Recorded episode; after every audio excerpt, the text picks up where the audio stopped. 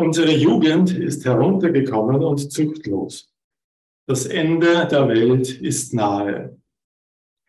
Die heutige Jugend ist von Grund auf verdorben. Sie ist böse, gottlos und faul. Es wird ihr niemals gelingen, unsere Kultur zu erhalten. Ich habe überhaupt keine Hoffnung mehr in die Zukunft unseres Landes, wenn einmal unsere Jugend die Männer von morgen stellt. Die Welt macht schlimme Zeiten durch. Die jungen Leute von heute denken an nichts anderes als an sich selbst. Sie reden so, als wüssten sie alles, und was wir für weise halten, empfinden sie als Torheit.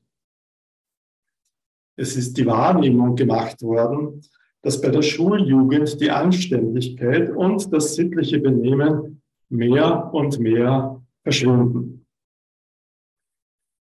Vielleicht ahnt ihr es oder habt das eine oder andere, eine oder andere Zitat erkannt. Das sind Zitate aus verschiedenen Jahrtausenden, von 2000 vor Christus bis zu einem Regierungspapier aus dem 19. Jahrhundert. Es gibt wahrscheinlich nicht viele Themen, wo sich die Menschen über 4000 und mehr Jahre so einig waren wie über diese Sache. Die Jugend von heute taugt nichts. Die nächste Generation wird das Ende unserer Zivilisation bedeuten oder, wie es unser erster Text gesagt hat, das Ende der Welt ist nahe.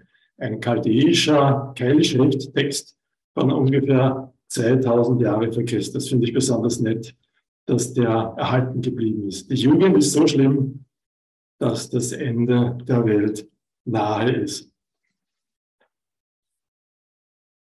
Ganz seltsam, dass der Psalm, den wir heute betrachten werden, eine ganz andere Sicht der Dinge hat. Der würde sich ja nahtlos in diese Geschichte einreihen, von 2000 vor Christus bis über die, die griechischen Philosophen und die mittelalterlichen Mönche bis in unsere Zeit hinauf. Er könnte ganz leicht ins selbe Horn stoßen. Aber nein, unser Psalm hat eine andere Sicht. Unser Psalm sagt, erzählt den jungen Leuten von Gott, sagt ihnen weiter, was Gott getan hat, damit sie nicht dieselben Fehler machen wie die alte Generation. Die Väter haben es vermasselt. Die alte Generation hat es nicht geschafft, auf dem Weg Gottes zu gehen.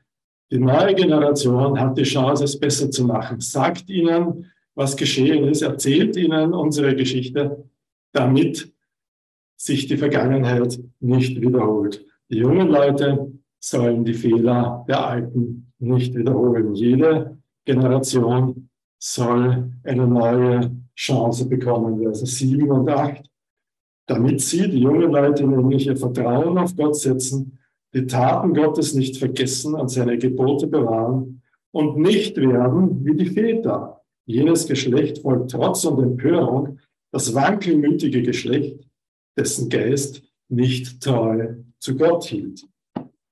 Und der Refrain von unserem Psalm lautet, doch sie, nämlich die Väter, sündigten weiter gegen ihn, gegen Gott. In Vers 17 und Vers 32. Die Väter haben es nicht geschafft, auf dem richtigen Weg zu bleiben. Die Väter haben den Gehorsam gegenüber Gott verlassen, aber die Jugend kann es besser machen. Unser Psalm bezeichnet sich im Titel als ein Maskil von Asaf. Maskil ist sowas wie ein Klugmacher. Ein Weisheitslied wird in meiner Übersetzung wiedergegeben. Ein Weisheitslied von Asaf. Wer war Asaf? Wir erfahren in erster Chronik von ihm, Kapitel 16,5 zum Beispiel. Asaf war ein Musikleiter zur Zeit Davids. Heute würde man sagen, so eine Art Worship-Pastor. Ein, einer, der Musik gemacht hat, aber auch selber viele Lieder, Psalmen geschrieben hat. Und er erzählt in diesem Psalm 78 Ausschnitte oder die Geschichte Israels aus einer ganz bestimmten Perspektive heraus mit einer ganz besonderen Absicht, mit einem ganz besonderen Ziel. Es ist ein Psalm über die Geschichte Israels eigentlich. Und das Interessante ist, dass Asap hier in keines der gängigen Klischees fällt, die man in so einer Situation oft vorfindet. Er verklärt nicht die gute alte Zeit. Es gibt keine, äh, keinen nostalgischen Rückblick darauf, wie schön früher alles war. Asaf deckt schonungslos auf, welche Fehler damals gemacht wurden. Andererseits gibt es auch keine Überheblichkeit gegenüber der früheren Generation, wie man sie in der Moderne vielleicht manchmal findet. Ja, damals waren die Leute halt noch dumm und unaufgeklärt und die wussten nicht Bescheid und heute sind wir wissenschaftlich gebildet und äh, wir haben das Leben im Griff und wir werden ein neues goldenes Zeitalter herbeiführen. Auch das gibt's bei Asaf nicht. Er hat eine ganz klare Sicht, ob unsere Zukunft gut wird oder nicht, wie so auch unsere Vergangenheit auch war, entscheidet sich daran, ob wir auf dem Weg Gottes bleiben oder nicht. Assad ist kein blinder Optimist. Er sagt nicht, na wird schon alles gut werden, sondern er sagt, achtet darauf, dass ihr Gott gehorsam seid. Dann wird es gut. Kein blinder Optimist, aber auch kein Unheilsprophet. Er sagt nicht, es geht alles den Bach hinunter, es wird alles immer schlechter. Er sagt sogar, das finde ich ganz interessant, dass er an einer Stelle in seinem Psalm die, die Soldaten Israels kritisiert, weil sie die Flucht ergriffen haben. Vers 9 sagt er, die Söhne Ephraims, Kämpfer mit Pfeil und Bogen, wandten den Rücken am Tag der Schlacht. Gottes Bund hielten sie nicht. Sie weigerten sich seiner Weisung zu folgen. Sie vergaßen die Taten des Herrn, die Wunder, die er sie sehen ließ. Also er sagt, äh, ja, okay, der, Feind ist vielleicht mächtig, aber wie könnt ihr vergessen, dass Gott auf eurer Seite ist? Wie könnt ihr vergessen, was Gott für euer Volk schon getan hat?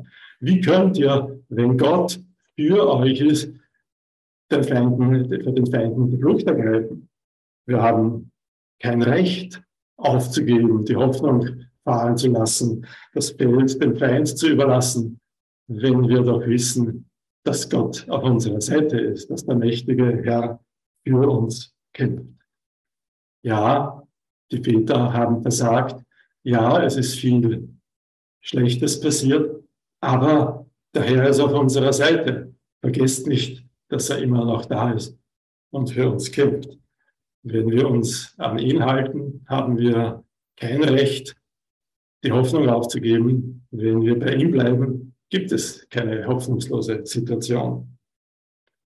Und jede Generation kann es besser machen als die Generation vorher. Und besser noch, jeden Tag kannst du und kann ich es besser machen als am Tag vorher. Jeder Tag ist eine neue Chance, sich zum Herrn zu wenden. So erleben wir in diesen Psalmen, in dem es um die Geschichte Israels geht, eigentlich zwei Konstanten, zwei Dinge, die in jeder Phase immer wieder auftauchen. Das eine ist genau das. Die Väter haben versagt, die Väter haben es vermasselt, die Väter haben es nicht geschafft. Aber die zweite Konstante ist, Gott ist barmherzig. Gott hat uns nicht aufgegeben. Gott ist immer noch auf unserer Seite auch wenn das Volk noch so störrisch ist oder halsstarrig oder wie auch immer das noch bezeichnet wird, Gott gibt sie nicht auf. Gott hat sie in der Vergangenheit nicht aufgegeben. Gott wird sie auch in der Zukunft nicht aufgeben. Das sind die zwei Konstanten in der Geschichte Israels. Das Versagen des Volkes Gottes und die Barmherzigkeit Gottes. Und beide Konstanten ziehen sich, ehrlich gesagt, auch durch die Geschichte unseres Landes und unserer Gemeinde und durch meine eigene Lebensgeschichte. Wir versagen, aber Gott ist barmherzig. Dieser Asaf erzählt die Geschichte Israels, aber nicht einfach nur, um Wissen zu vermitteln, um, damit die Leute halt ihre Geschichte kennen, sondern mit einer ganz bestimmten Absicht, mit also einem ganz bestimmten Blickwinkel. Und das ist besonders interessant, wenn man es vergleicht mit dem Rest der antiken Geschichtsschreibung. Die Leute, die Geschichte schrieben, die Schreiber, die saßen doch am Hof der Könige. Und denen wurde natürlich genau vorgeschrieben, was sie schreiben sollten. Und jeder König war daran interessiert, seine eigenen Erfolge, seine eigenen Errungenschaften, seine eigene Größe schriftlich festgehalten zu wissen, für die Ewigkeit auch bewahrt zu wissen. Ja, und die eigenen Misserfolge und das eigene Versagen, darüber herrscht natürlich Schweigen. Es gibt keine objektive antike Geschichtsschreibung. Es gibt nur die Geschichtsschreibung der eigenen Erfolge. Ganz anders in Israel. In Israel gab es einen Berufsstand aus Männern und auch einigen Frauen, die Geschichte aus einem ganz anderen Blickwinkel betrachteten und die Geschichte aufschrieben aus der Perspektive Gottes. Und das ist nun eine ganz andere Perspektive als die, die wir sonst gewohnt sind. Diese Propheten berichten selbst von den größten Glaubenshelden die allerpeinlichsten Sünden und Versagen. Selbst bis hinein in den privaten Bereich, wenn wir an David denken, den großen Glaubenshelden, selbst von ihm berichten die Propheten schonungslos alle privatesten Fehler, die er begangen hat. In keinem anderen Volk hätten diese Leute überlebt und schon gar nicht ihre Schriften. Aber in Israel genossen sie einen besonderen Schutz. Sie waren beliebt im Volk, sie waren unter dem Schutz Gottes. Und genau diese Geschichtsschreibung aus der Sicht Gottes, die hat überlebt und ist in die Bibel gekommen. Geschichte aus der Sicht Gottes wäre vielleicht interessant, unsere eigene Geschichte mal so aus der Sicht Gottes erzählt zu bekommen.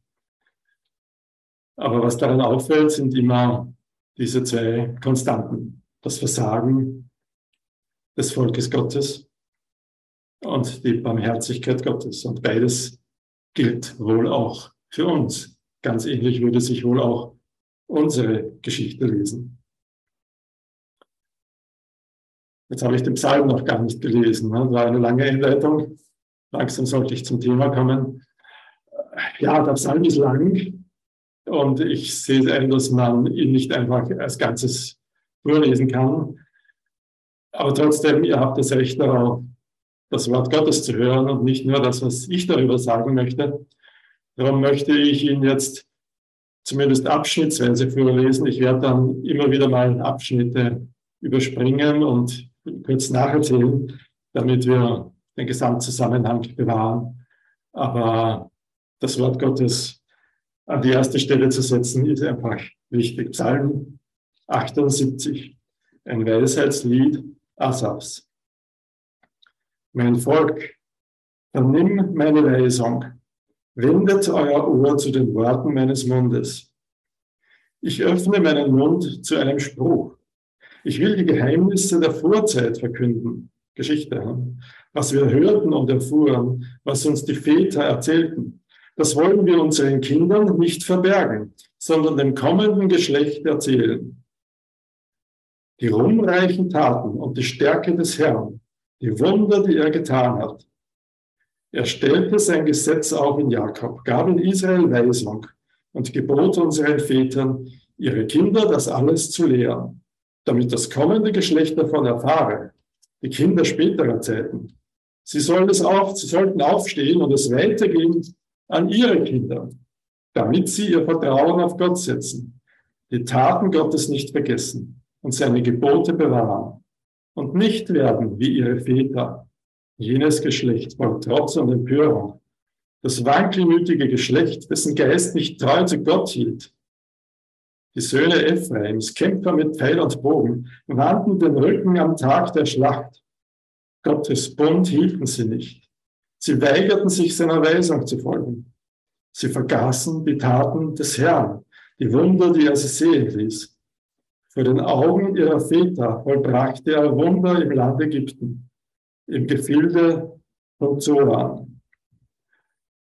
Ja, und dann kommt ein längerer Abschnitt, wo über die Wüstenwanderung berichtet wird, wie das Volk immer wieder nach Dingen verlangt, dass sie sagen, wie sollen wir, sollen wir hier essen, was sollen wir hier trinken? Ja, jetzt haben wir was zu trinken, aber kann uns Gott was zu essen besorgen? Ja, jetzt haben wir Manna zu essen, aber wir wollen eigentlich Fleisch essen. Wie soll Gott uns das besorgen? Immer wieder stellen sie neue Forderungen.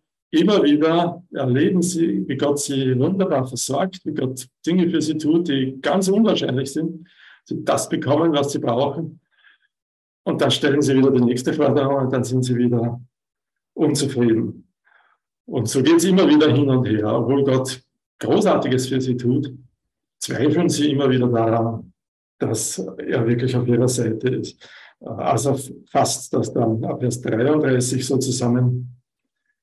Darum ließ er ihre Tage schwinden wie einen Hauch und ihre Jahre voll Schrecken vergehen. Wenn er dreinschlug, fragten sie nach Gott, kehrten um und suchten ihn.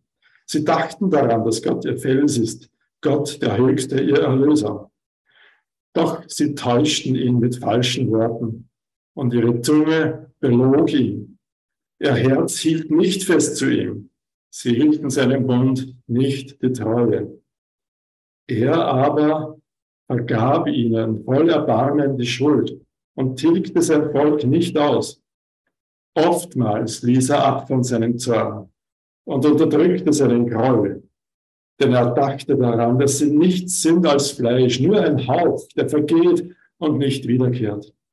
Wie oft haben sie ihm in der Wüste getrotzt, ihn gekränkt in der Steppe. Immer wieder stellten sie ihn auf die Probe. Sie reizten den heiligen Gott Israels. Sie dachten nicht mehr an seine mächtige Hand, an den Tag, als er sie vom Unterdrücker befreite, als er in Ägypten Zeichen tat und Wunder im Gefilde von Zoan. Ja, und dann erzählt er wieder relativ ausführlich über all die Wunder, die Gott in Ägypten getan hat, die ägyptischen Plagen, sehr mächtig und poetisch. Er erzählte eins nach dem anderen, was Gott alles für sie an ihnen getan hat, wie er seine Macht erwiesen hat.